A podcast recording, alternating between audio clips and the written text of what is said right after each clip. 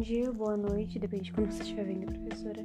Esse daqui é o meu podcast curtinho sobre uh, campo geral, o que eu achei do livro, o personagem que eu escolhi para falar no tema 2, no tema, no tema 2, no tema 1 um, no caso, e uma sinopse da história para dar uma relembrada. Campo geral narra a história da família e da vida de Miguelinho, no interior de Sertão Mineiro. O menino experimentava diversas situações típicas da infância, os meios brincadeiras. No entanto, uma experiência específica será decisiva para seu futuro amadurecimento: a morte de seu irmão mais novo dito. Pouco tempo depois desse trágico acontecimento, Miguelinho é levado para trabalhar como pai e a relação entre os dois fica cada vez pior. Após algum tempo, o menino adoece e chega mesmo a acreditar que vai morrer. Entretanto, uma tragédia com outro familiar acaba interrompendo o destaque dessas. Essas reflexões ganham na história. Bernardo, pai de Miguelin, mata um vaqueiro e em seguida se suicida. Com isso, o tio Teresa se casa com a mãe do menino. Nesse momento surge um novo personagem, o médico.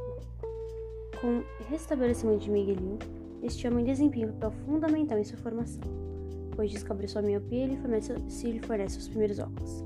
A novela tem fim quando, acompanhada do Dr. Lourenço, Miguelin deixa a casa em que viveu a vida inteira e vai estudar na cidade.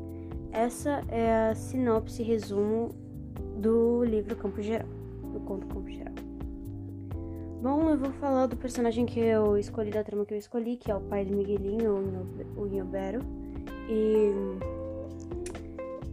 Começando com o fato que eu considero ele um personagem muito complexo, um dos mais complexos que eu já li, porque ele era raivoso e violento, e no fim de tudo, quando ele achou que o Miguelinho ia morrer, bateu aquela angústia, ele tentou compensar isso, sabe? Tentou. Eu não sei, como se fosse uma, uma injustiça. Eu lembro disso quando eu li o livro, eu fiquei bem assim. Porque mostra esses dois lados de um personagem.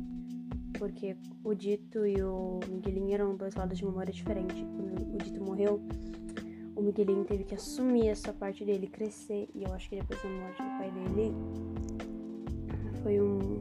Foi mais um desses choques, assim graças a. Eu me lembro muito da avó dele. A avó dele foi uma parte importante nessa, nessa parte da história. Depois que ela contou pra ele, eu não sei quem outros falou, a mãe dela contou que. que o pai do Miguelinho tinha morrido, tinha matado alguém. E ela falou que não tinha tempo pra choro. E aí eles. E a avó pediu pra ele. É, a avó pediu pra eles se pra rezar. O que mostra essa. essa parte religiosa em todo o conto. Mas eu vou falar mais agora sobre o pai do Miguelinho. Ele, como eu disse antes, ele é um personagem muito complexo. Ele, ele é muito violento, ele é muito raivoso. Ele usa muito de violência física. E ninguém, ninguém impede ele. Tanto que tem esse trecho aqui que eu vou mostrar pra você. Era dia de domingo. O pai estava lá, veio correndo, pegou o Miguelinho e o levou para casa, debaixo de pancadas. Levou para o alpendre, bateu de mão, depois resolveu: Tirou a pistola de Miguelinho e começou a bater com a correia da cintura. Batia e xingava, mordia a ponta da língua enrolada, se comprazia. Batia tanto que mãe, Dreline e a Chica, a Rosa, Tomezinho e a vovó Isidra choravam. Pediam que ele não desse mais, que já chegava. Batia, batia, mas Miguelinho não chorava. Não chorava porque estava com pensamento. Quando ele crescesse, matava o pai. Estava pensando do jeito que ia matar o pai, então começou a rir. Aí o pai parou de bater espantado. Uh, como tinha batido na cabeça também, pensou que Miguelinho podia ter ficado doido. O que esse trecho mostra o quanto ele tinha consciência consciência do que ele fazia com o Miguelinho, ele ficou até chocado. E isso mostra o quanto o Miguelinho, mesmo criança, já pensava na possibilidade de matar o pai para acabar com isso. Era uma criança muito explotada. Um,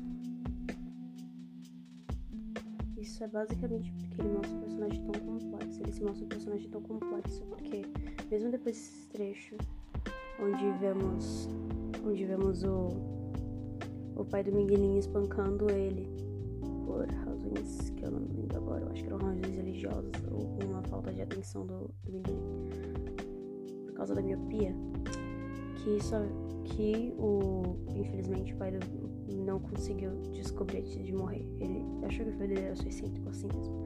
Um,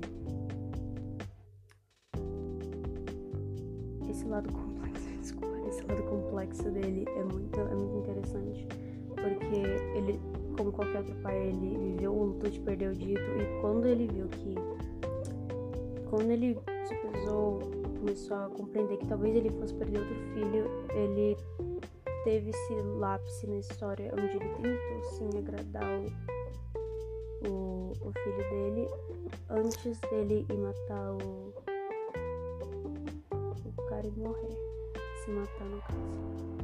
Enfim, eu me lembro que no fim da história uh, tem uma menção uh, ao pai do ao pai do Miguelinho onde ele viu, eu acho que onde ele viu o pai sorria antes dele ir embora, se não me engano, ficou no último parágrafo. Isso é basicamente. Uh, o livro é muito difícil de ler, eu acho que é por causa do sotaque da, da escrita do livro mesmo. A história é bem interessante até, eu acho que tem Eu acho que expressa vários pontos diferentes da criação das infâncias que uma criança pode ter na vida, como o foi forçado a crescer cedo, graças a todas essas influências. E É, basicamente isso. A leitura foi bem difícil. Eu li no metade do começo das férias. É, eu fiz tudo com base na minha memória, com, com algumas sinopses, porque depois de um tempo os nomes já sumiam da minha cabeça. Eu só lembrava do Miguelinho, do Miguelinho do Dito, que é um dos personagens que eu mais gosto. Por mais que eu queria, quisesse falar sobre o Dito, de como ele teve muita influência na vida do Miguelinho eu queria falar um pouco sobre o pai dele. Eu acho que é só um personagem, porque eu acho que o pai dele em si é um personagem mais complexo. É isso, professora. Eu espero que esteja tudo certo. É, boa noite, boa tarde, depende do que você tá vendo. E é isso. Beijo.